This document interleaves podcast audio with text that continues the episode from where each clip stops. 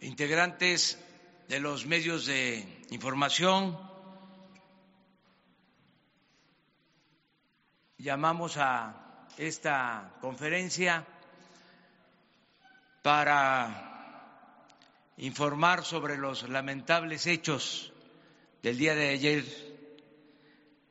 en el estado de Hidalgo. Estamos consternados por estos hechos, por esta tragedia y queremos antes que nada ofrecer nuestro más sentido pésame a los familiares de las víctimas, informar a los familiares de las víctimas que todo el gobierno está con ellos, que de manera sincera nos entristece lo sucedido, también comentar a los familiares, transmitir a los familiares de los heridos que estamos dando atención especial en hospitales que se está buscando salvar vidas, que eso es ahora para nosotros lo más importante, el que no se presenten más decesos, fallecimientos. Vamos a informar sobre los hechos y lo vamos a hacer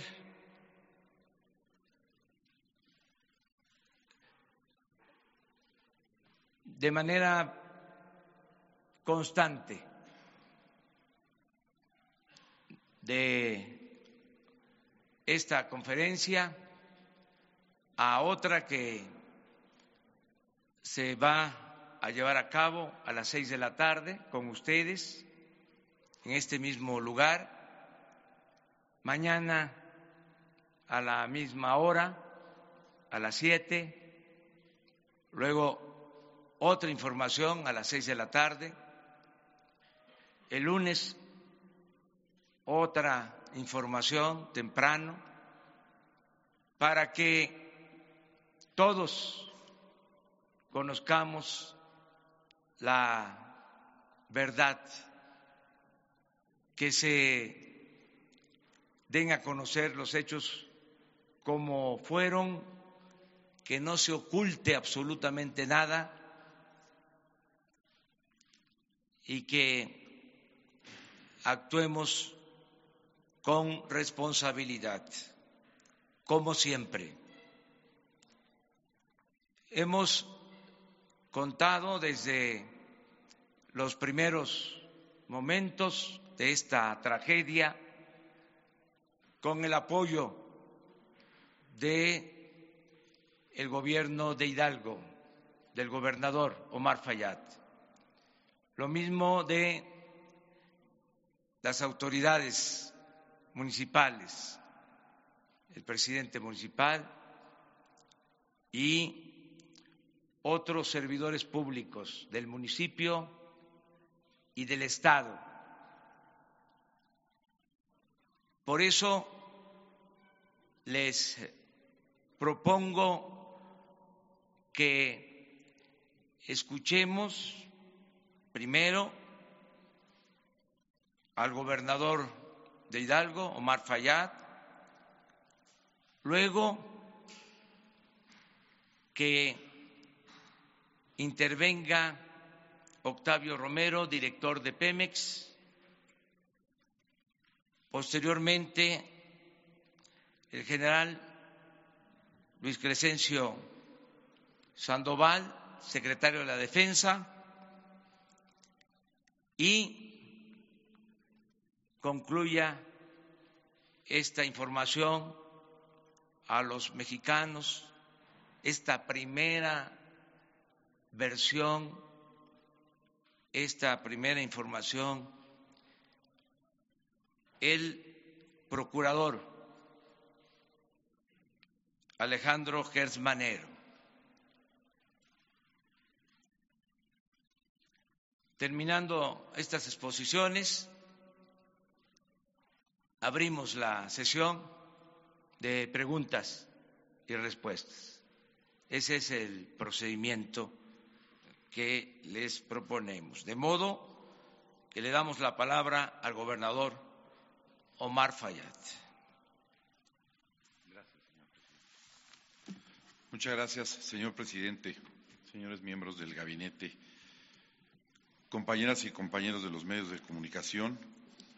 Estamos aquí, como lo dijo el presidente López Obrador, para dar cuenta a ustedes de los trágicos hechos que se suscitaron el día de ayer en mi estado, en el estado de Hidalgo, en el municipio de Tlahuelilpan, en donde desgraciadamente muchas personas han perdido la vida, muchas otras se encuentran en este preciso momento debatiendo entre la vida y la muerte y queremos hacer un recuento puntual de los hechos, de lo ocurrido desde el día de ayer y hasta esta madrugada en el estado de Hidalgo para que por su conducto las y los mexicanos puedan enterarse oportuna y verazmente de todo lo que ha sucedido en el estado de Hidalgo.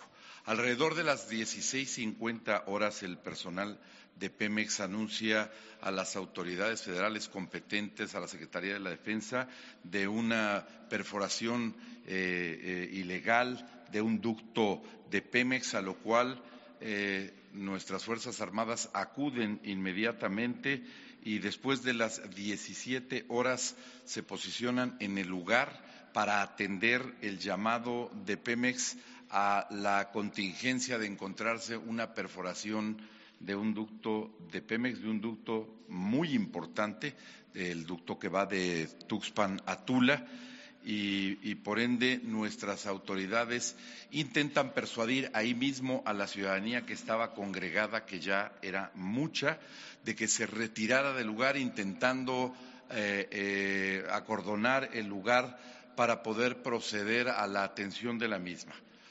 Por la presión del ducto, este empieza a soltar hidrocarburo eh, en grandes proporciones y se acerca un gran contingente de ciudadanos, se habla de cientos de ciudadanos. Las Fuerzas Armadas trataron de impedir y de persuadir que se retiraran del lugar porque corrían peligro. Sin embargo, pues eh, la gran mayoría no escuchó este llamado y después de un tiempo se nos anuncia aproximadamente a las 18.50 horas que había habido una explosión y que esta toma clandestina al ducto de Pemex estaba ardiendo y que las llamas estaban eh, eh, consumiendo este, todo lo que había alrededor y que había personas fallecidas y que había personas quemadas. Eh, inmediatamente después hicimos contacto el secretario de Seguridad Pública Federal, Alfonso Durazo, a nombre del señor presidente y un servidor, y la Secretaría de la Defensa a través de la décima octava zona militar con la Secretaría de Gobierno de Hidalgo para poner en marcha inmediatamente el plan DN3 de asistencia a la población afectada por estos hechos e inmediatamente después, funcionarios federales, por instrucciones del señor presidente, se trasladaron hasta el lugar de los hechos, estando allá el secretario de Seguridad, el secretario de Defensa, el secretario de Marina y el director general de Pemex. Estuvimos atendiendo este incidente en todos sus aspectos, haciendo un diagnóstico de qué es lo que había ocurrido, la naturaleza del incidente, que era la extracción clandestina de hidrocarburos de un ducto de petróleos mexicanos, causando una explosión y afectando un sinnúmero de personas que estaban en las inmediaciones. Y pues el saldo desafortunadamente es bastante triste para el estado de Hidalgo, que hoy se enluta y se enluta México con la muerte de estas personas. El saldo que tenemos hasta unos minutos antes de entrar a esta conferencia de prensa en la reunión previa a las que nos convocó el señor presidente es de 66 personas fallecidas y 76 personas heridas, entre heridas leves, medianas, graves y muy graves, en distintos hospitales. 66 fallecidos 76 heridos, de los cuales 73 se detectan como hombres y tres mujeres, y de los varones siete menores de 18 años y un niño de 12 años. E inmediatamente después de que arribaron las autoridades federales al estado de Hidalgo y pusimos en operación eh, el centro para la atención de esta crisis, de esta contingencia encabezado por los secretarios que he mencionado y un servidor, se tomaron una serie de acciones inmediatas para poder atender a la población afectada. Inmediatamente se establecieron grupos de trabajo, se resguardó y aseguró el sitio, eh, se coordinó con todas las autoridades competentes la posibilidad realizar acciones que pudieran por una parte atender a los heridos, por otra rescatar a los fallecidos y además empezar una tarea para poder atender a las víctimas de este incidente. Se hicieron siete grupos de trabajo, uno de investigación, uno de apoyo a víctimas, otro de aseguramiento del sitio, otro de monitoreo de personas y su estado en hospitales, otro de información y otro grupo para eh, vocería, para informar de lo acontecido. Se definieron los centros de atención a los heridos en los hospitales, principalmente los hospitales de Tlahuelilpan, del Valle del Mezquital, el ISTE Izmijilpan, el ISTE Misquiahuala, el Hospital de Lomas Verdes, el Hospital Magdalena de las Salinas, el Hospital de Tulancingo, el de Huichapan, el Hospital de las Américas, el Nicolás de San Juan, el Hospital Militar, el Hospital Central Norte, el Hospital Central Sur de Alta Especialidad, Alta Voluntaria, Hospital Cinta Larga, Hospital Pemex de Tula, Hospital General de Tula, Hospital IMSS Tula, Hospital Regional de Actopan y hospitales generales de Pachuca y de Zumpango.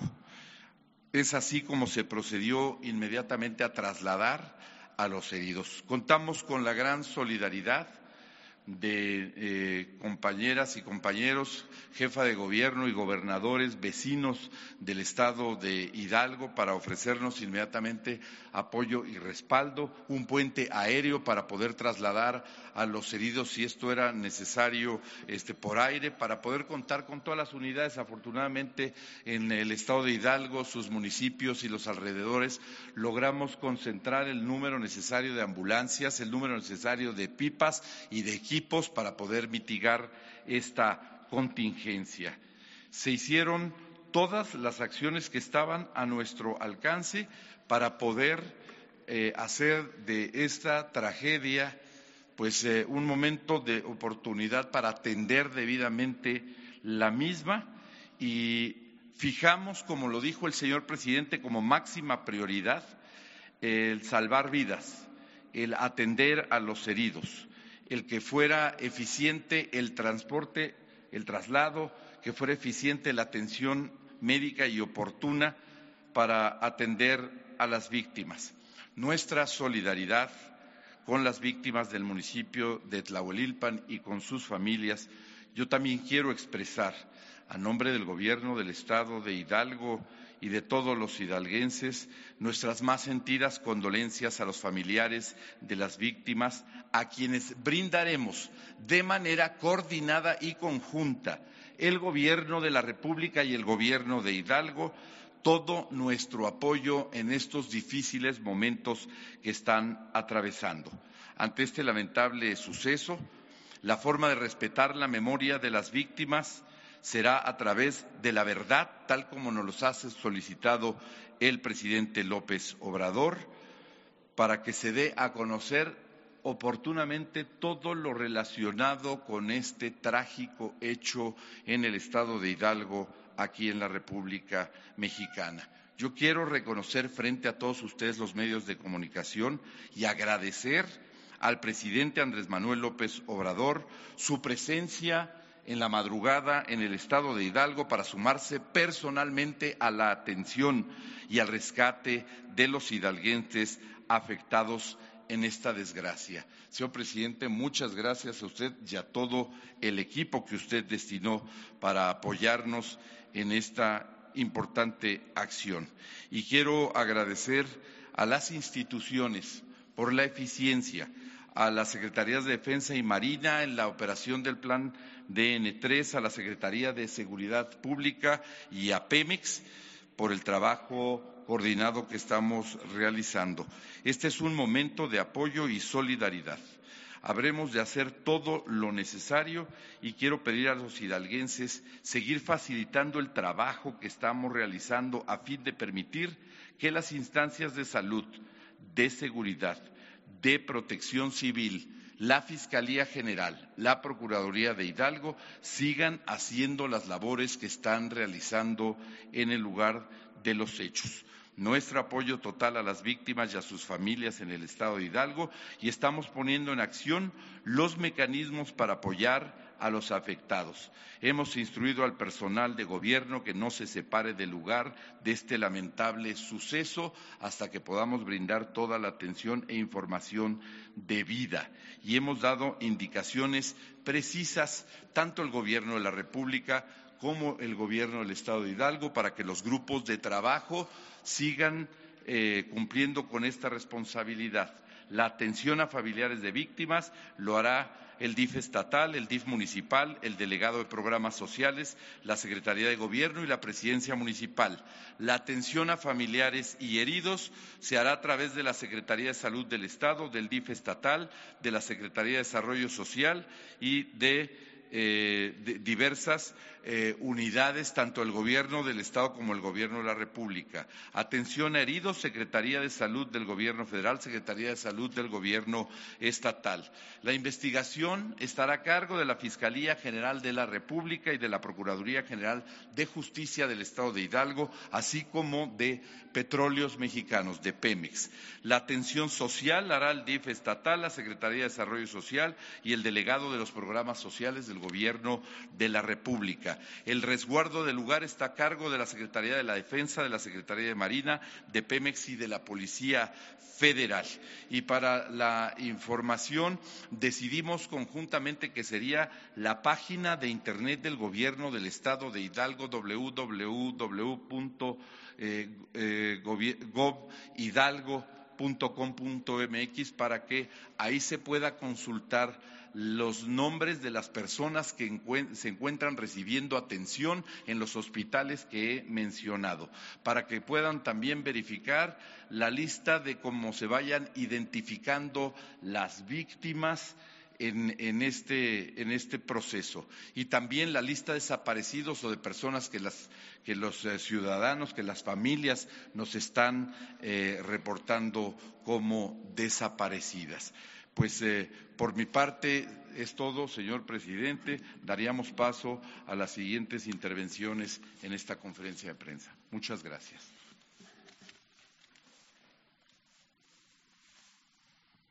Con su permiso, señor presidente.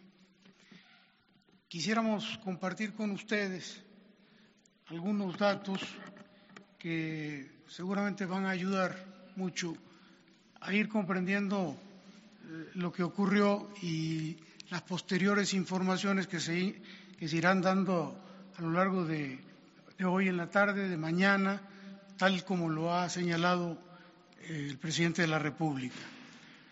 Primero quisiéramos comentar con ustedes eh, que cuando se detecta una baja de presión en un ducto, ya sea por una toma clandestina o por alguna otra razón, eh, entra un protocolo de seguridad que consiste en suspender la operación del ducto y encerrar las válvulas.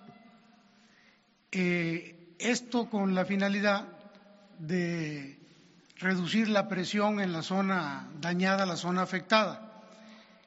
Este ducto, este ducto Tuxpantula trabaja con una presión de manera normal, cuando está en operación, de 20 kilogramos. Eh, cuando se secciona la, la válvula y se detiene la operación del ducto, esta presión se reduce considerablemente. No sé si tenemos la.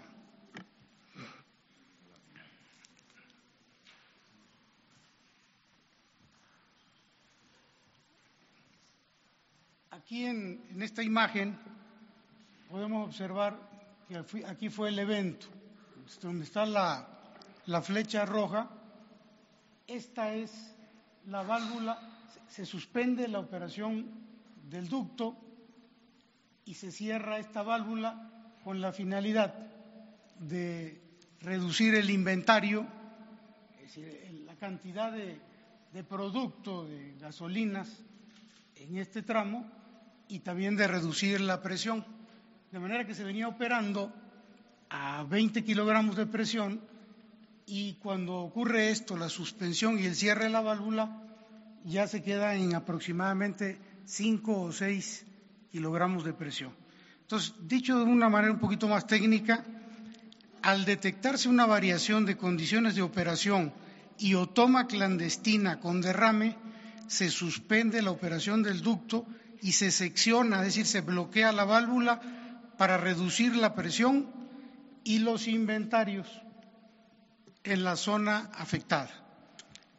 Vale señalar que entre el lugar donde sucedieron los hechos, los lamentables hechos, y la refinería de Tula hay 13 kilómetros, lo que equivale a un volumen de 10.000 barriles de gasolina. Como verán ustedes, no es cosa menor. Por eso, anoche, cuando se intentaba apagar el, el incendio, pues eh, no era tarea fácil, hay que reconocer eh, la labor de los técnicos de Pemex, pero también de protección civil, de los de protección civil del gobierno del Estado de Hidalgo, que no solamente hicieron una tarea de coordinación excelente, sino que elaboraron un plan de ataque, así se le llama, así le llaman ellos, cuando van a intentar parar un incendio, establecen un plan de ataque y fue tan exitoso que a la primera eh, vez que se intentó apagar y, se hizo en, en poco tiempo.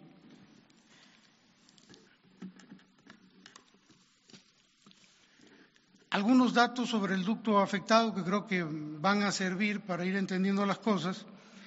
Bueno, el ducto Tuxpan-Tula estaba suspendido desde el 23 de diciembre y en proceso de empaque para iniciar operaciones. Esto de empaque no es otra cosa más que llenar el tubo con producto. Primero se llena y se sigue bombeando y entonces empieza a salir. Hay que meterle producto, ese es el empaque al, ducto.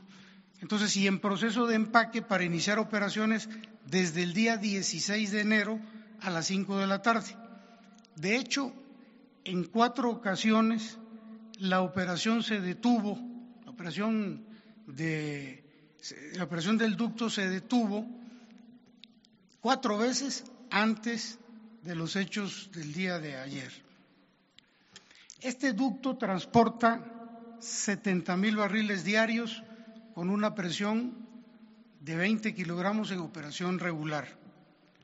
Este ducto es muy importante porque surte a la refinería de Tula con gasolinas o con componentes para la gasolina eh, y surte eh, a, la, propia refinería de Tula y desde ahí se envía eh, producto a Salamanca, la cual a su vez envía producto a Guadalajara, a Morelia, a León, a Irapuato. Es decir, es un ducto muy importante para la distribución de los combustibles en el país. Eh, el día de ayer estaba siendo empacado con gasolina premium, se iba a empacar con gasolina premium y posteriormente con un componente de alto octanaje que se llama MTB para la fabricación de las gasolinas.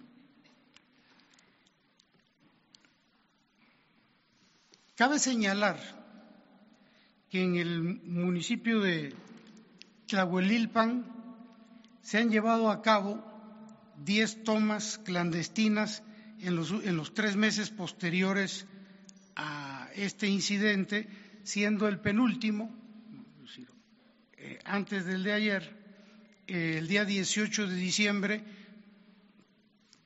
con incendio. Habían habido varios que se habían detectado. El del 18 de diciembre pasado también fue con un incendio y tardó en apagarse 12 horas. Estos hechos fueron en distintas partes del municipio de Tlahuelilpan, no necesariamente en esta zona. Estos son unos datos que queríamos compartir con ustedes y seguramente va a seguir habiendo más información. Es cuanto, señor presidente.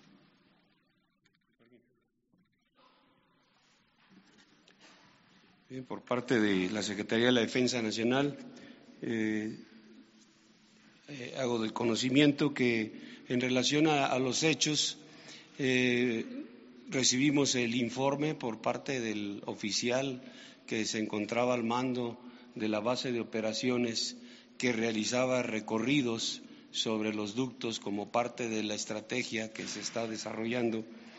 Eh, él iba al mando de 25 elementos, eh, detecta eh, la, toma clandestina, todavía en un, en un momento que no, no tenía mucha, mucha salida el combustible.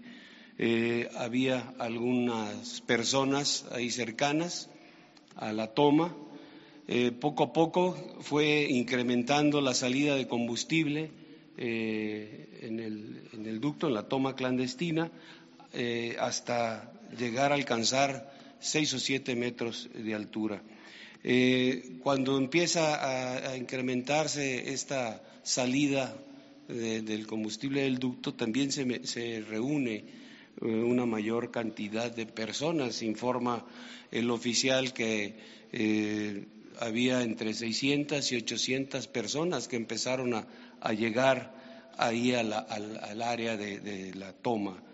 Eh, él, busca, busca evitar que las personas se acerquen al ducto por la peligrosidad que éste eh, presentaba, trata de persuadirlos a los pobladores, eh, pero hacen caso omiso y se tornan algunos de ellos un poco agresivos eh, y al verse pues rebasado por la cantidad de gente que estaba llegando con sus oh, recipientes para llenarlos de combustible, eh, es eh, pues, obligado a, retirarse a un costado, busca no, no, tener una confrontación, no se retira del área, queda ahí a un, costado pendiente de lo que estaba sucediendo y sigue incrementándose la gente, sigue llegando pobladores con, eh, las eh, eh,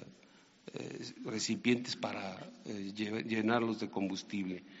inclusive informa que hay personas que, que se llenan de combustible en sus ropas, están por la misma presión que tenía la salida.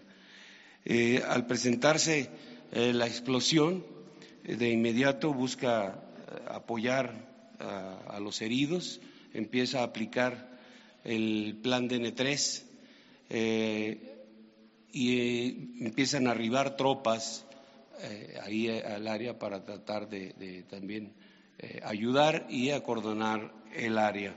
en la actualidad, ahorita, hasta este momento, tenemos al comandante de la 18 zona militar, responsable de, la seguridad ahí, y se encuentra con 400 elementos más eh, este, coadyuvando en las tareas que se están haciendo actualmente sobre las investigaciones y para evitar eh, eh, pues algún otro daño hacia la población. También quiero hacer de conocimiento que mm, recibimos en el Hospital Central Militar dos heridos con quemaduras en diferentes partes del cuerpo el cual los, seguimos atendiendo y que siguen eh, delicados. Eso es eh, por parte de, la Secretaría de la Defensa Nacional, del personal militar, la actividad que se, se, llevó a cabo eh, para atender esta trágica accidente. Gracias.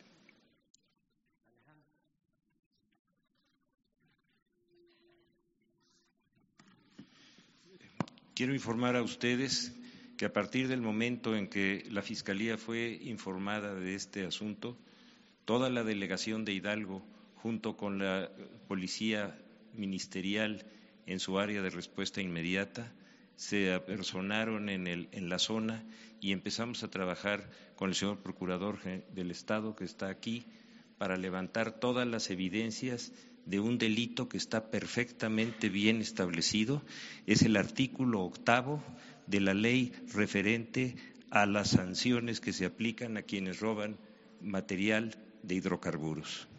Este, este delito es un delito muy grave que tiene una penalidad entre 20 y 30 años. Todas las, las fuerzas periciales federales están trabajando con las del Estado para levantar todos los, peritajes que nos van a determinar con precisión la responsabilidad de, quién, de quienes cometieron o quién cometió este delito intencional, que tiene todas las consecuencias que han, han oído ustedes. Conforme los peritajes se vayan dando, los vamos a hacer públicos y los vamos a dar a conocer. Y el señor Procurador del Estado me ha manifestado que también en Hidalgo se van a dar a conocer todas las documentaciones que sean necesarias y que no vayan a impedir el debido proceso, pero sí se necesita en este caso tener una claridad absoluta de todo lo que pasó, cómo ocurrió, cuáles fueron las consecuencias, porque este, este tema que eh, lo hemos estado tratando en forma cotidiana tiene que quedar muy claro. Nosotros vamos a estar en todas las conferencias que el señor presidente ya señaló para seguirles informando puntualmente de los resultados de cada una de las acciones periciales y de investigación que haga la policía. Muchas gracias. Bueno, pues esta es la información y abrimos la sesión de preguntas y respuestas.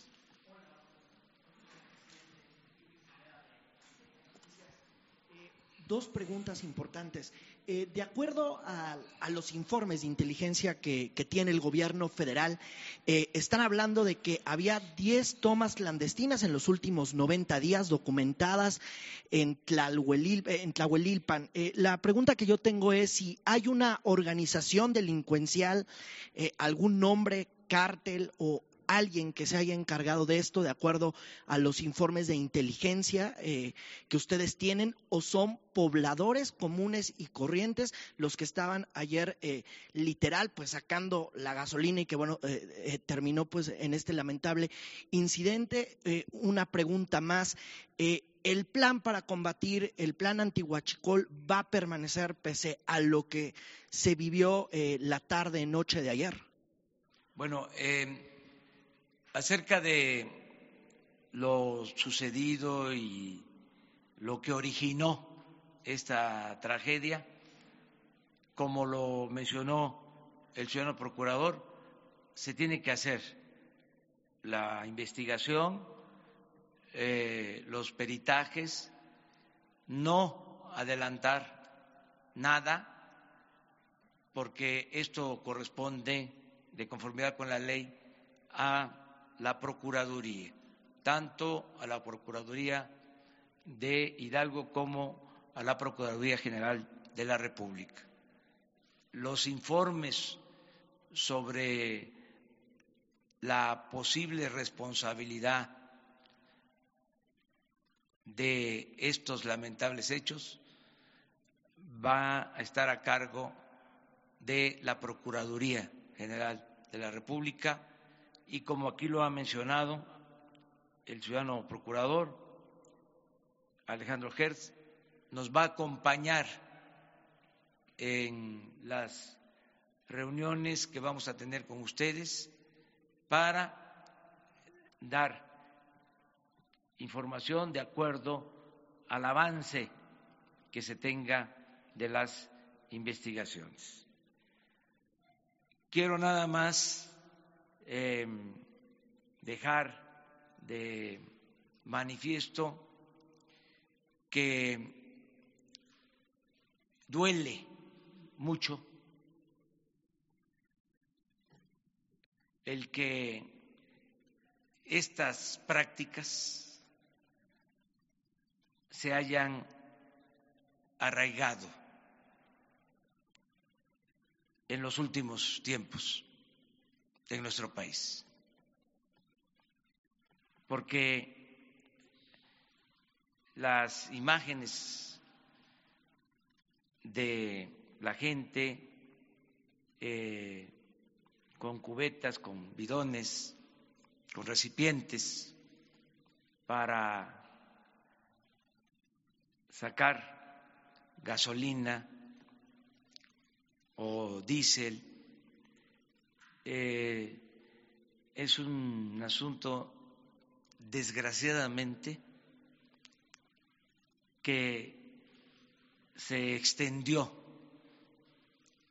a toda la zona petrolera, donde pasan ductos, hay estas prácticas. Esto se puede constatar en lo sucedido en Tabasco, en Veracruz, en Puebla, en Hidalgo, en el Estado de México y en otros estados de la República. Y ya lleva tiempo. Por eso este, la gente tiene estos recipientes y por eso cada vez que hay una toma eh, acuden una toma clandestina a recoger combustible. Hace poco, el lunes 14, se dio a conocer en la reunión que tenemos sobre hechos de, en Acambay, parecidos en cuanto a la práctica. No sé si tengan por ahí la imagen. Hasta dijimos que para no estigmatizar a los pueblos no íbamos a dar a conocer estas eh, imágenes. Pero, insisto, se repiten. Incluso se sabía que hasta se preparaban las condiciones para hacer eh, acopio de eh, los combustibles se hacían zanjas para que se acumulara la gasolina y recogerla.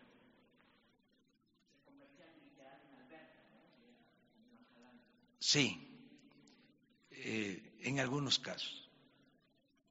Pero miren esto de ayer, los recipientes.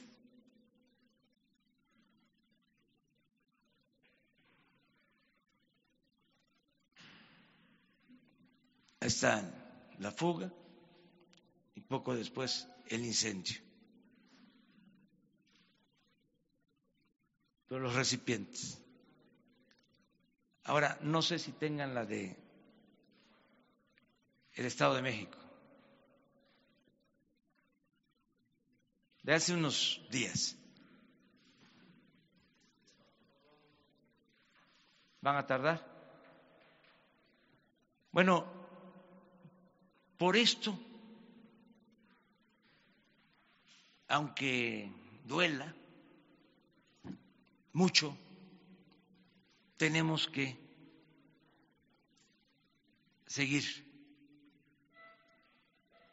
con el plan de acabar con el robo de combustible y con estas prácticas. No vamos a detenernos. Vamos a erradicar esto que no solo daña materialmente, no solo es lo que pierde la nación por este comercio ilegal, comercio negro, este mercado negro de combustibles, sino el riesgo, el peligro, la pérdida de vidas humanas. Desgraciadamente, ayer eh, le tocó a la gente de Hidalgo, pero es un riesgo constante, permanente.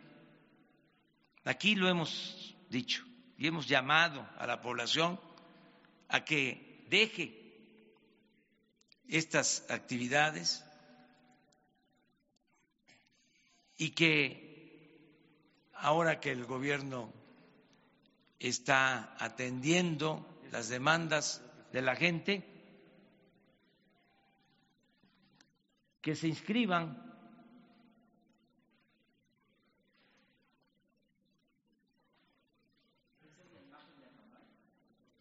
Esta es la imagen. Pero miren lo, lo mismo, los recipientes. Y se intenta detenerlos y es muy difícil.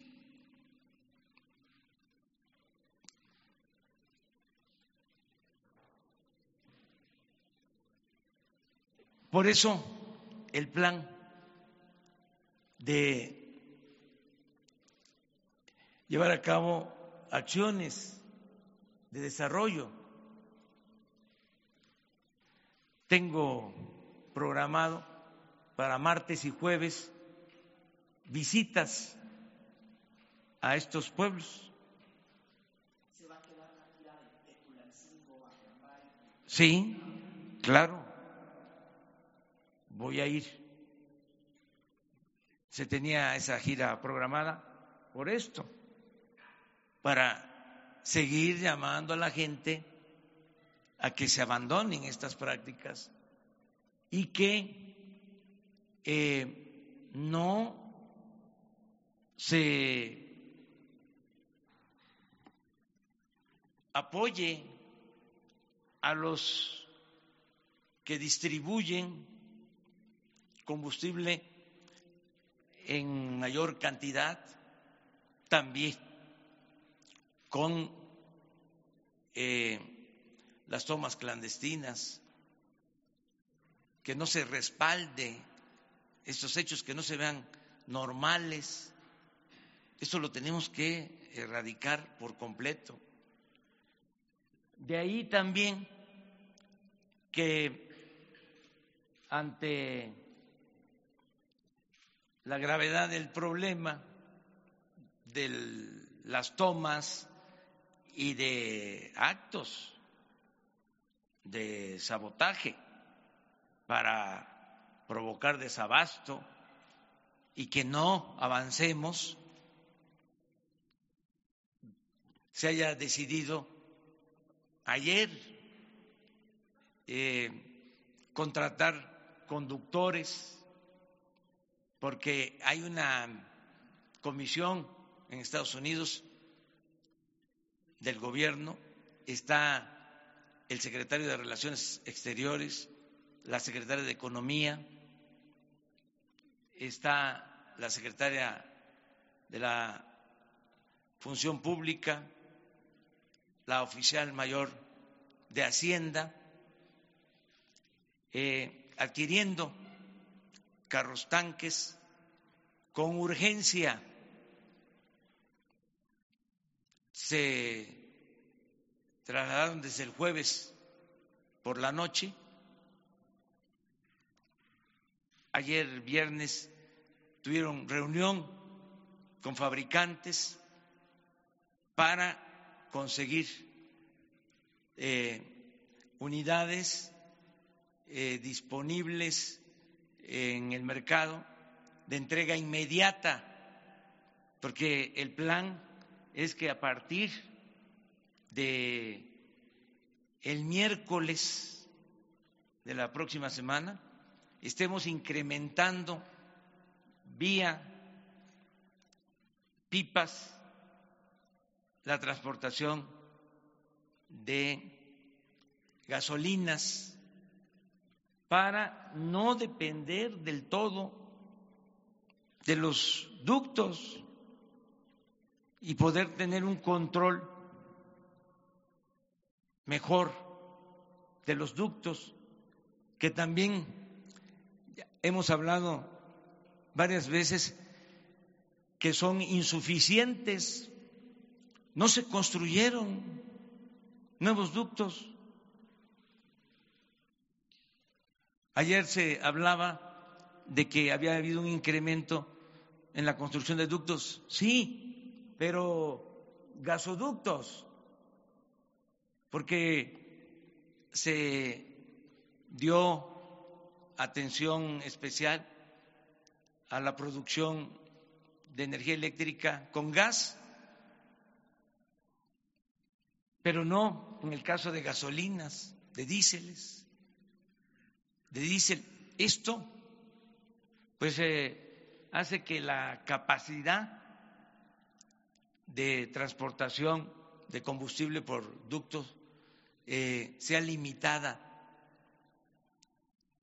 Al momento que hay fugas que nos sacan de operación los ductos, eh, hay desabasto o no se presenta el problema del desabasto si se acepta el mercado negro. Sí, suspendo mis actividades de hoy y de mañana. Hoy eh, tenía programado ir a iniciar el programa de subsidio a productores de leche en los Altos de Jalisco, también una reunión en León por la tarde y mañana una reunión en Guadalajara. Suspendo esas actividades, voy a estar eh, atendiendo esta emergencia lamentable. Buenos días, presidente. Janet López Ponce de Milenio. Dos cosas. La primera de ellas, em, en efecto, desde ayer se dan a conocer estos videos en donde elementos de las Fuerzas Armadas están, pues desde lejos, viendo cómo eh, cada vez más personas se iban incluyendo a recoger esta gasolina. Preguntarle si hubo una petición de refuerzos por parte de los elementos que ya estaban ahí pasaron dos horas desde el momento en que el gobernador dice que se da la primera alerta hasta que se da la explosión, dos horas en las que pues pareciera que no hubo acciones por parte de los elementos de las Fuerzas Armadas que estaban ahí vigilando esto. Preguntarle si esto es parte de una estrategia de lo que usted decía hace unos días, presidente, de que iba primero a alertar a estas personas que están colaborando con los guachicoleros o que van y se suman a extraer gasolina, de que va a ser un delito grave y por el momento quizá se está pensando en no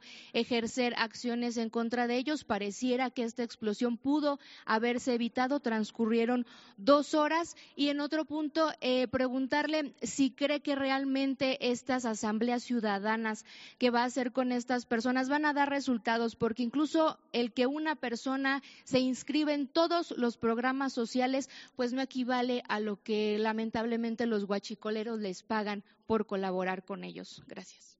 Bueno, este, la actitud, eh, la acción del ejército eh, fue eh, correcta, les diría yo que oportuna, no es fácil ante una multitud hacer prevalecer el orden aún eh, explicando sobre los riesgos. Hay eh, constancia de cómo se enfrenta la población a el ejército, a la policía, en otros casos. Y todo esto pues se va a ir conociendo como realmente eh, sucedió en el transcurso de estos días. Esto es parte también de la investigación que vamos a llevar a cabo y el compromiso de decir la verdad, de no ocultar absolutamente eh, nada. Em, acerca de si basta con los programas de desarrollo los programas de bienestar, yo creo que son fundamentales, porque la gente, también eso hay que tomarlo en cuenta, eh, llegó a estas prácticas porque no se les dieron opciones, nunca se pensó en un plan para atender a la gente que ya estaba participando en estas actividades. Ningún programa.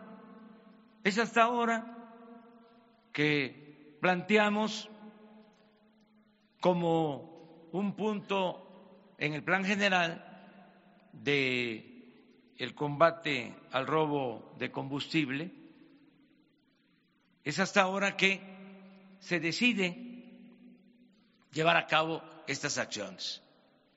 Yo el martes pues voy a entregar apoyos, el jueves lo mismo, sobre si eh, lo que van a recibir es más o menos lo que obtienen por prácticas eh, de robo de combustible. Yo Aquí he insistido mucho que tenemos todos que actuar con rectitud, portarnos bien y que nadie se vea obligado por la necesidad a cometer ilícitos. Además, no es lo mismo eh, tener ingresos con acciones ilegales que tener ingresos eh, por eh, participar en programas de desarrollo, en que haya oportunidades de empleo, capacitación a los jóvenes, todo lo que se está haciendo. Entonces, nosotros vamos a continuar con este plan si no, no este, estaríamos cumpliendo con nuestra responsabilidad. No vamos nosotros a ser eh, indolentes ni omisos como ha sucedido. Todo esto es muy doloroso, pero también muy aleccionador para que entre todos, como lo hemos venido haciendo, resolvamos el problema. Sí, desde luego, este, hay una organización, esto lo podría explicar el general, cómo eh, están operando las fuerzas eh, militares, cómo eh, lo hacen los soldados, los marinos, la Policía Federal. Es eh, una organización para eh, reforzarse.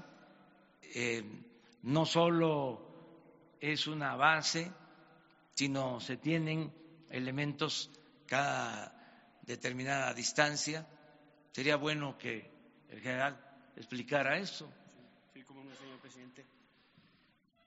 Bien, dentro de lo que es eh, eh, el ducto, todo lo largo del recorrido del, ducto, tenemos bases de operaciones que ocupan 20 kilómetros. Cada 20 kilómetros hay 50 hombres que están eh, este, recorriendo los tubos las 24 horas del día.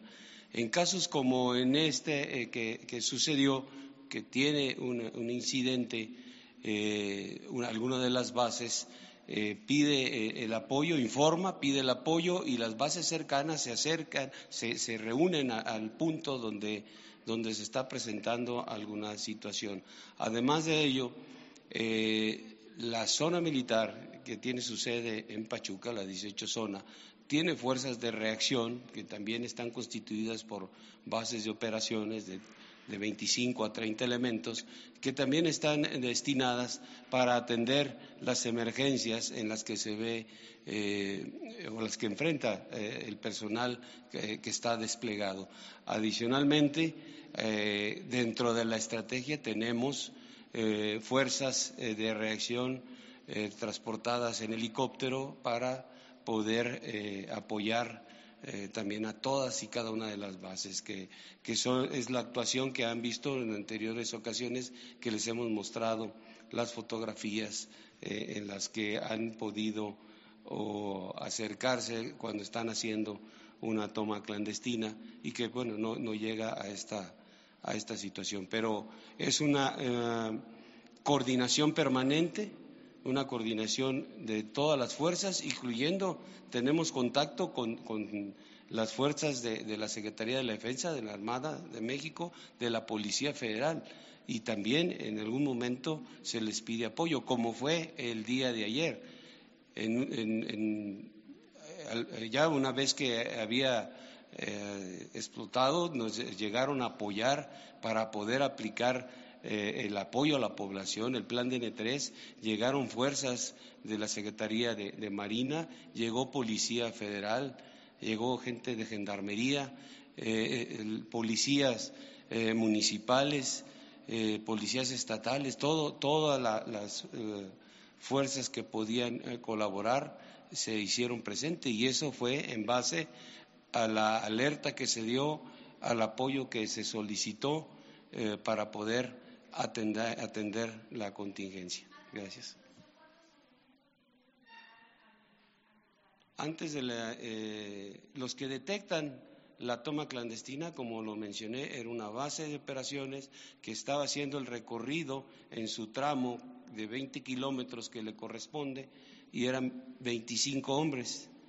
Eran los que estuvieron ahí, los que eh, enfrentaron eh, esta situación, los que trataron de detener, de que, eh, evitar que se acercaran eh, la cantidad de personas que ustedes vieron ahí en el video y bueno, 25 hombres contra esa cantidad de personas es, como ya lo mencionó el señor presidente, muy, muy, muy difícil de llevarlo a cabo. Gracias.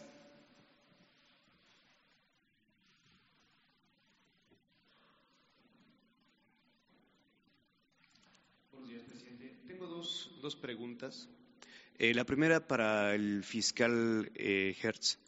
Nos gustaría que, entendemos que hay una investigación en curso, pero nos gustaría saber, creo que es muy importante saber qué indicios tienen sobre la causa del, incendio. Si fue una chispa, hay versiones de que había gente fumando cerca, sobre todo saber si fue de alguna forma intencional. Eh, es importante, creo que nos eh, puedan dar algún avance de esta investigación, qué líneas de investigación tienen. Y una pregunta para el, general Sandoval, un poco relacionado con lo que dijo mi compañera Milenio. Eh, sí, sí, por favor. Este, ¿Usted contesta primero? Sí, por favor. Vale. Mire, eh, existen ya una serie de indicios, que son los videos, que son todas las, eh, las actas periciales que ya se han levantado, la información que nos está dando la Procuraduría del Estado eh, a través de toda esa información nosotros vamos a saber hasta donde sea humanamente posible quiénes fueron los responsables. En esto de una vez se los quiero decir. Las personas que estaban más cerca de la explosión fallecieron y eran los que estaban realmente pegados al área donde ocurrió esta, esta desgracia. Entonces, tenemos una serie de limitaciones de investigación, pero eso no significa que no podamos llenar todo el espectro de investigación alrededor con todos los peritajes que vamos a levantar de voces, de sonidos, de, videos, de toda clase de, de, pruebas y las testimoniales que nosotros ya estamos levantando en la población con la ayuda del gobierno del Estado para que nos puedan establecer con toda precisión todos estos aspectos. Independientemente de lo que ya les dije al principio del debido proceso, creo que aquí sí tenemos que ser muy puntuales en informar públicamente todo lo que sea posible informar. Entonces, esas dudas que usted tiene son las que nosotros en este momento estamos desahogando y conforme lo dijo el señor presidente, conforme vayamos avanzando, se las vamos a dar a conocer. Por lo pronto no se sabe, no hay indicios de si fue intencional. Ah, no, de que fue intencional, fue intencional. Evidentemente, alguien fue el que, eh, la persona que hizo esa perforación y que quería obtener ilícitamente ese material. Eso, eso no cabe duda, ¿eh? No, el incendio es, la segunda parte, pero es consecuencia del primer delito. No es una, no es una situación aparte. Y, es, y la, intencionalidad del delito está absolutamente a la vista, no hay duda. Lo que es la presunción de responsabilidad precisa esa es la que tenemos nosotros que manejar con todas esas limitaciones de lo que le estoy diciendo. Muchas gracias. fiscal. Eh, la, siguiente pregunta y mi última pregunta es para, el, general Sandoval. Este, vimos en las imágenes precisamente que había eh, militares en, la zona antes de la explosión. Eh, también se conoció ya oficialmente que decidieron no intervenir para evitar alguna confrontación con, la, con, las personas que estaban allí. Mi pregunta es si esto, esto seguirá siendo así, si parte de la estrategia eh, contra el robo de combustible es que los militares, cuando se encuentren con una toma y eh, donde haya cierta cantidad de personas eh, robando combustible, no se confronten. si esto es así, explíquenos pues, cuál es el, digamos, el balance que se hace entre si es más conveniente evitar la confrontación o dejar que eh, la gente continúe allí y puedan pasar cosas como, como la de ayer. Bien, eh, nuestro personal, el personal militar, eh, en esta tarea que, que, está desarrollando sobre la seguridad en los ductos, se puede llegar a enfrentar a estas condiciones como las que vemos, unas multitudes eh, que ha habido en otras ocasiones, en otros eh, eh, momentos, estas multitudes han llegado a golpear al personal militar. Y también nuestro personal en algún momento ha hecho disparos y ha llegado a herir a, la gente civil. Eso no queremos que suceda, no queremos eh, una confrontación de esa naturaleza.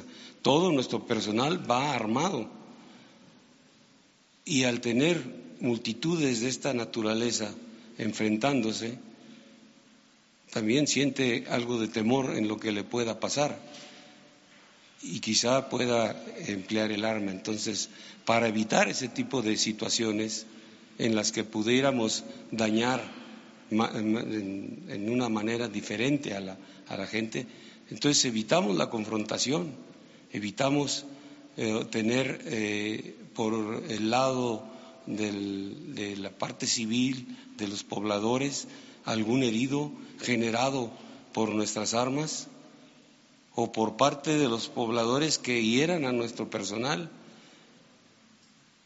que lo lesionen porque luego también, les digo, traen, a lo mejor algún palo, algo, piedras o algo. Entonces, para evitar eso, porque es sumamente difícil poder contener 25 hombres a 600, 800 personas, pues no puede haber eh, un esfuerzo para buscar detenerlo, nunca lo van, lo van a lograr.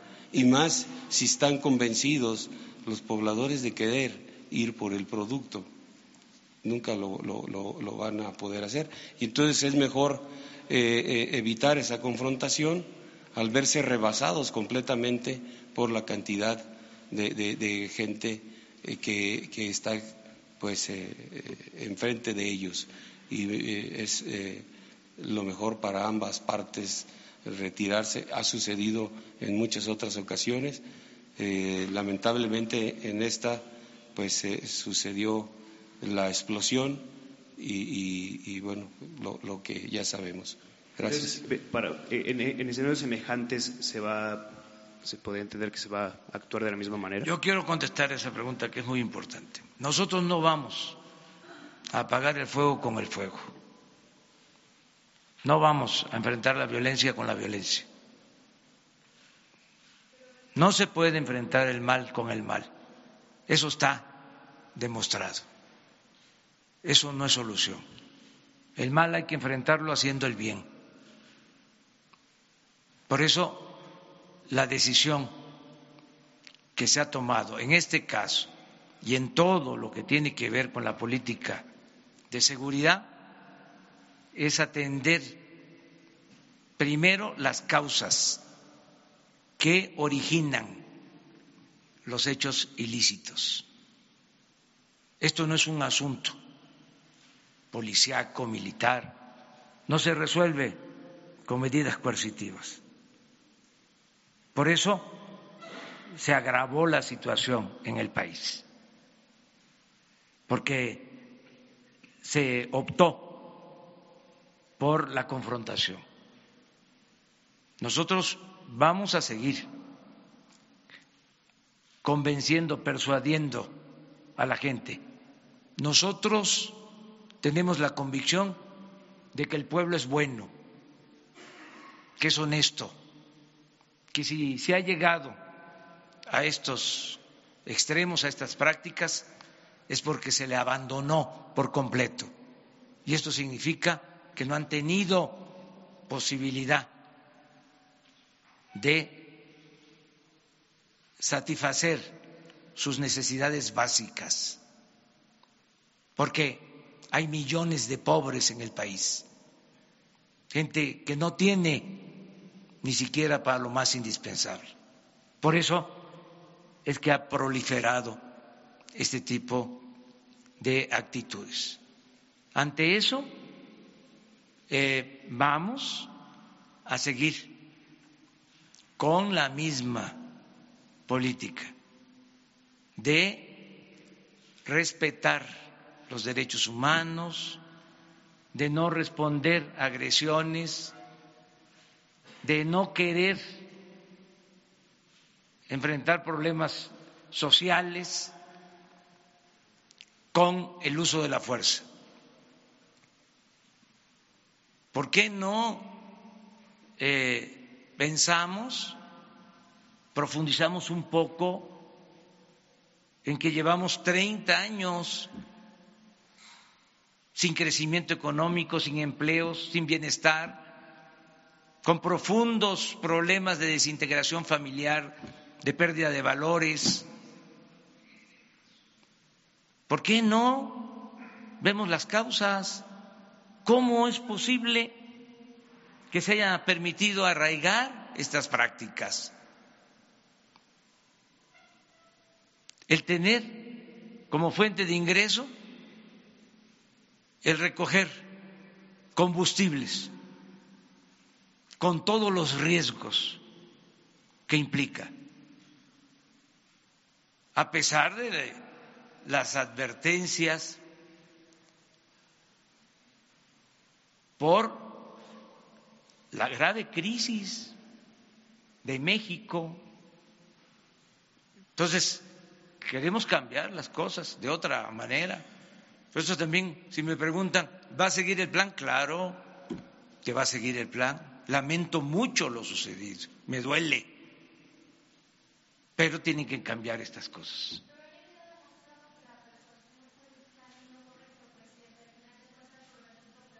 No, porque apenas estamos iniciando, esto no se había atendido desde hace tres gobiernos, se toleró.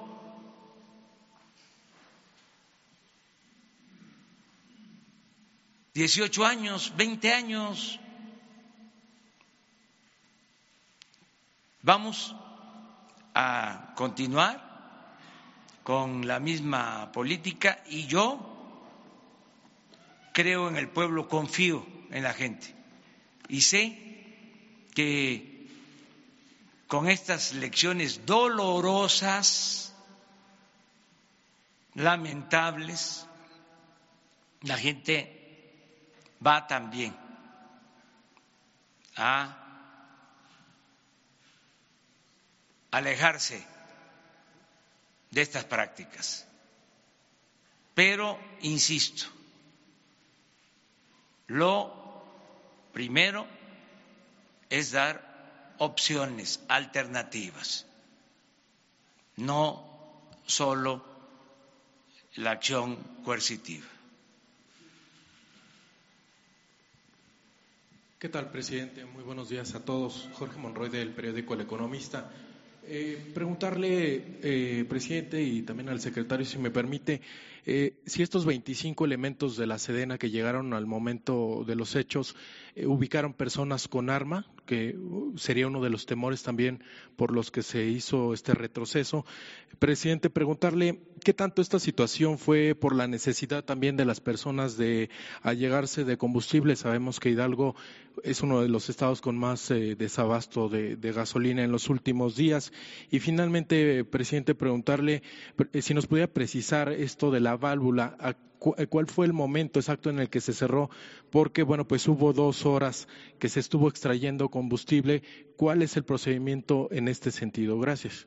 Bueno, sobre ese procedimiento ya se explicó de que se tiene el aviso, se cierran las válvulas, de todas maneras queda combustible, mucho combustible, por eso también se tardó en sofocar el incendio se sofocó casi a las doce de la noche. Eso es lo que puedo comentarte. No es que haya escasez de combustible por el plan de combate al robo, sino es una práctica que lleva más tiempo, eh, es todo un mercado negro y yo creo que va a ayudar mucho. Alejandro Gers, el procurador, habló de testimonios. Yo pido a la gente de Hidalgo, inclusive a los que participaron, que nos ayuden. Y que den su versión,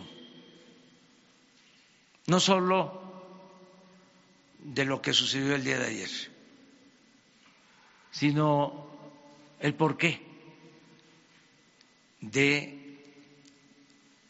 esta actitud. Estoy seguro que nos van a ayudar y vamos a poder reconstruir lo que sucede realmente. Estamos eh, ante una situación que se soslayó durante mucho tiempo. Y por eso es importante saber cómo se da esta práctica en lo comunitario. ¿Quién lleva a cabo la perforación del ducto? ¿Quién o quiénes? ¿Cuándo se sabe que hay una fuga? ¿Si se prepara? ¿Quién convoca? ¿Quién llama? ¿Cómo acude tanta gente? ¿Por qué los recipientes ¿Qué se hace con ese combustible? ¿Se utiliza para consumo de los que lo recogen o se vende? ¿Cómo se vende?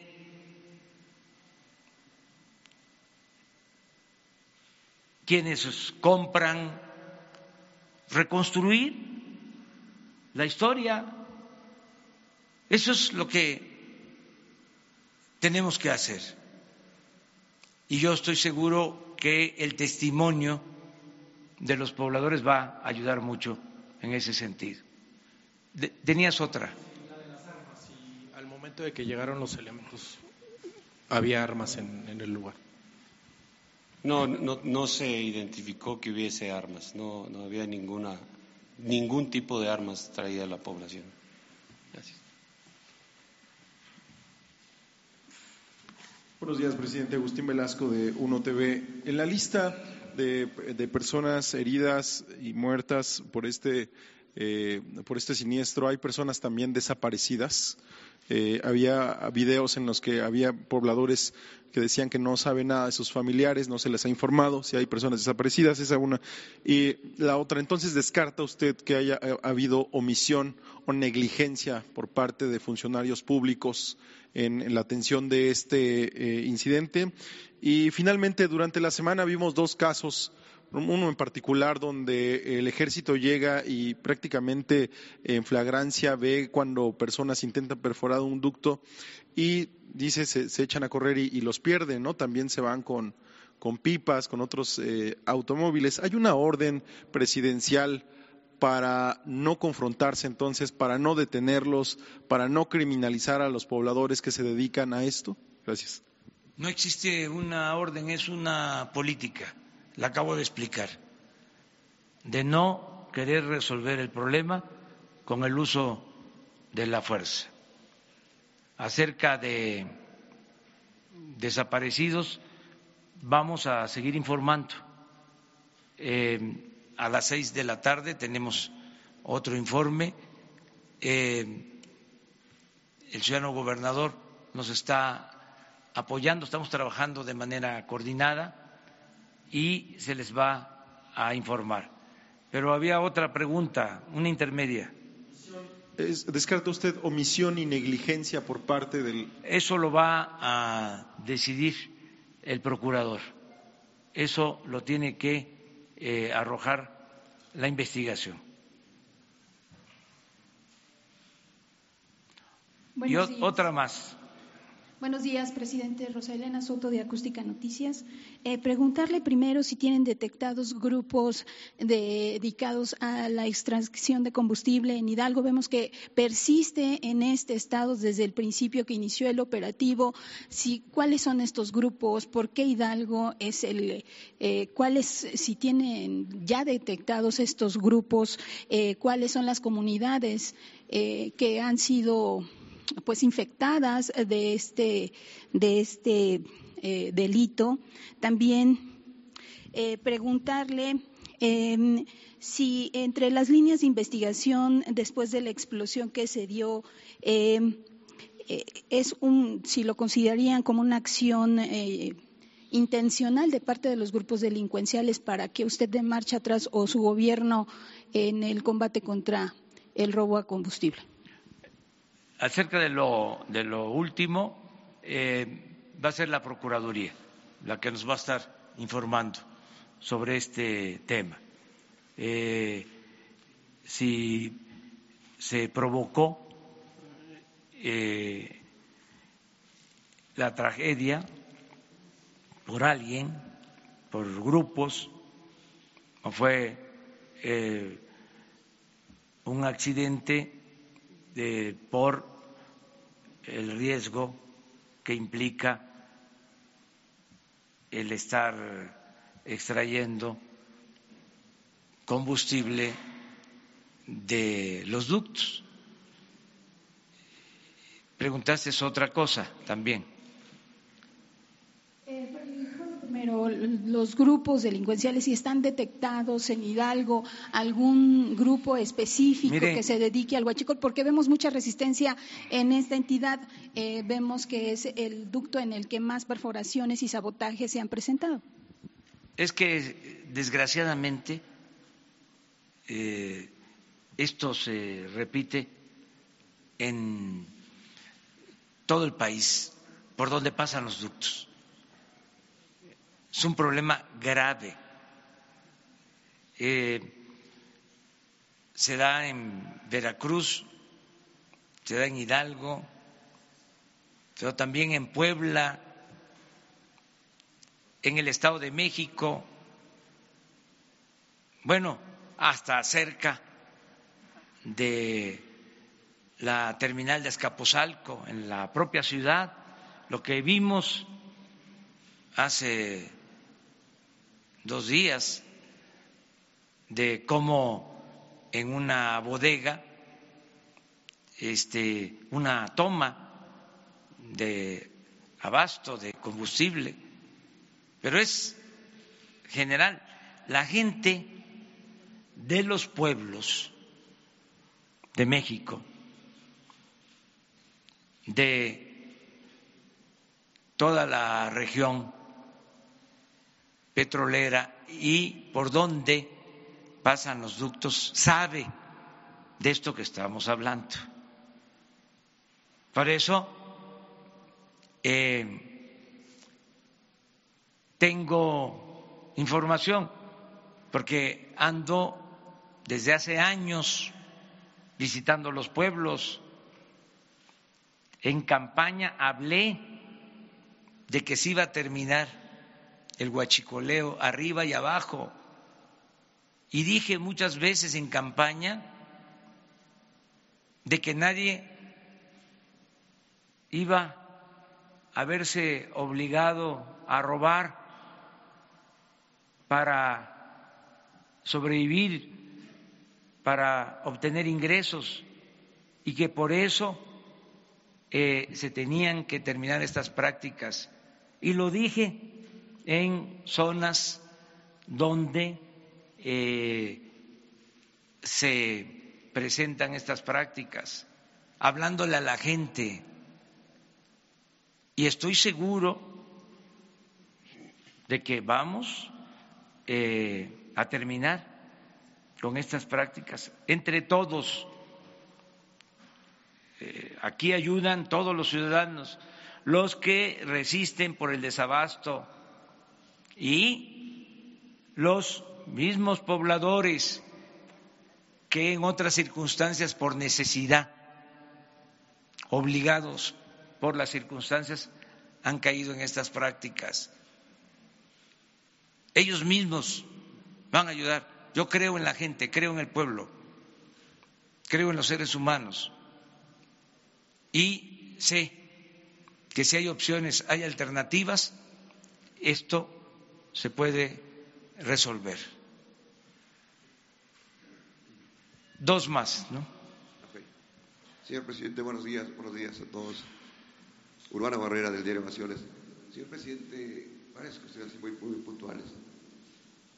Eh, la mecánica que se utilizó para atacar el ducto es la misma que se utiliza en todos los ductos. Esto quiere decir que en cualquier momento hay el mismo riesgo en toda la, red. En todas las redes. Eso se los puedo contar. ha tenido suerte, la fortuna en otras partes de que no ha habido esta tragedia. Hace muy poco, hace como una semana, sucedió algo parecido y el ingeniero encargado de la reparación de las fugas hasta dijo, fue un milagro que no haya sucedido una desgracia. La segunda, señor presidente, ¿cómo llegó usted al lugar de los hechos ayer? Estaba en una gira en el interior de la República. ¿Cómo se trasladó? ¿En qué, qué utilizó para llegar ahí a la zona? Pues como este, ustedes saben, eh, yo estoy dedicando los fines de semana, termino el viernes en la mañana en la ciudad y salgo a recorrer el país. Y tengo ya un programa mi programa de ayer fue una reunión para dar a conocer los precios de garantía en Zacatecas. Se le va a pagar más a los productores de básicos por lo que producen. Tuvimos esa eh, reunión en la tarde eh, en Zacatecas, luego me trasladé eh, a Aguascalientes, me fui en avión de línea a Zacatecas. Llegué como a las dos de la tarde, comimos y nos fuimos al acto. De ahí, por carretera, a Aguascalientes, para descansar, porque hoy tenía en Concepción de Díaz, en La Chona, la eh, entrega de apoyos para productores lecheros, y en la tarde una reunión de Nacional Financiera con em, empresarios de León, zapateros, y el domingo en la plaza de Guadalajara un acto para eh, entregar apoyos del bienestar. Entonces llegué a descansar al hotel a Aguascalientes y llegando al hotel eh, recibí eh, la información, eh, tanto del director de Pemex como del general secretario y de Alfonso Durazo, y ya de instrucciones, incluso poco después hice un texto que subí al Face, al Twitter, indicando pues lo que se tiene que hacer en estos casos, eh, apagar el incendio, atender a los eh, afectados y eh, estuve pendiente en el hotel eh, sobre los hechos cuando em, sentí de que era un asunto muy grave, eh, decidí eh, acudir al sitio y me trasladé por carretera desde Aguascalientes a Hidalgo. Llegué como a las doce y media de la noche. Ya el gobernador y el director de Pemex, el secretario de la Defensa, el secretario de Marina, el secretario de Seguridad ya estaban coordinando las acciones, eh, me informaron y acordamos eh, reunirnos hoy, pues el mismo día, a las seis de la mañana, como lo hacemos normalmente, nada más que con emergencia y a las siete eh, invitarles para informarle al pueblo. Por eso la invitación a ustedes se les dio como a la una, dos de la mañana, este, para que nos reuniéramos porque no estaba pensada esta conferencia. Eso es lo que puedo contestar. señor presidente, se va a hacer una investigación de campo en lugar de la explosión, pero yo creo que es necesaria también una hacia el interior de Pemex. Nos decía el director de Pemex que estaba suspendido el ducto y que se empacó. Sí. Miren, eh, el señor presidente ha establecido una premisa que es muy clara, que consiste en que con el apoyo de la gente este tipo de crímenes, este tipo de delitos se puede acabar. Las personas de las comunidades saben perfectamente, porque es una situación muy clara, las consecuencias de este tipo de actos. Nosotros no debemos criminalizar a toda una población. Esa población tiene la obligación moral, como la tenemos nosotros, de proteger a sus hijos, de proteger a su medio y de protegernos a todos los mexicanos. Este, esta es una convocatoria para que nos den los testimonios que no, no solamente en este caso, sino en cualquier otro, nos va a permitir poner en paz esta situación y hacer que las comunidades sean solidarias con su propia salud, con su propio, con su propio estado físico y con las tareas que nosotros estamos haciendo. Ese es el mensaje del presidente y ese es el mensaje que nosotros desde el Ministerio Público queremos hacer para premiar a todas aquellas personas que nos puedan ayudar a identificar a quienes nos están haciendo tanto daño y le están haciendo daño a la, a la propia población. Hay alternativas, hay capacidad social para poder reivindicar las necesidades de esta gente, pero lo que sí necesitamos es no tener una barrera de información que no nos permita desahogar de una forma eficiente y clara estas responsabilidades. No sé si esto esté suficientemente claro. Es, es muy importante. Bueno, pues a las seis de la tarde. Este, otro eh, acto, eh, una explosión, eh, en este caso, afortunadamente sin pérdida de vidas humanas. Por eso no se mencionó ahora, porque sí, fue una toma, lo mismo, pero no hubo pérdidas de vidas humanas y se dio eh, posteriormente, este, más tarde. Pero eh, a las seis que nos volvamos a reunir ya les ampliamos más información porque también necesitamos tener todos los elementos para no eh, caer en errores, en contradicciones, que la información sea precisa, con pruebas, con hechos, para que de esta manera no haya especulación este, y podamos de salir adelante. Muchas gracias.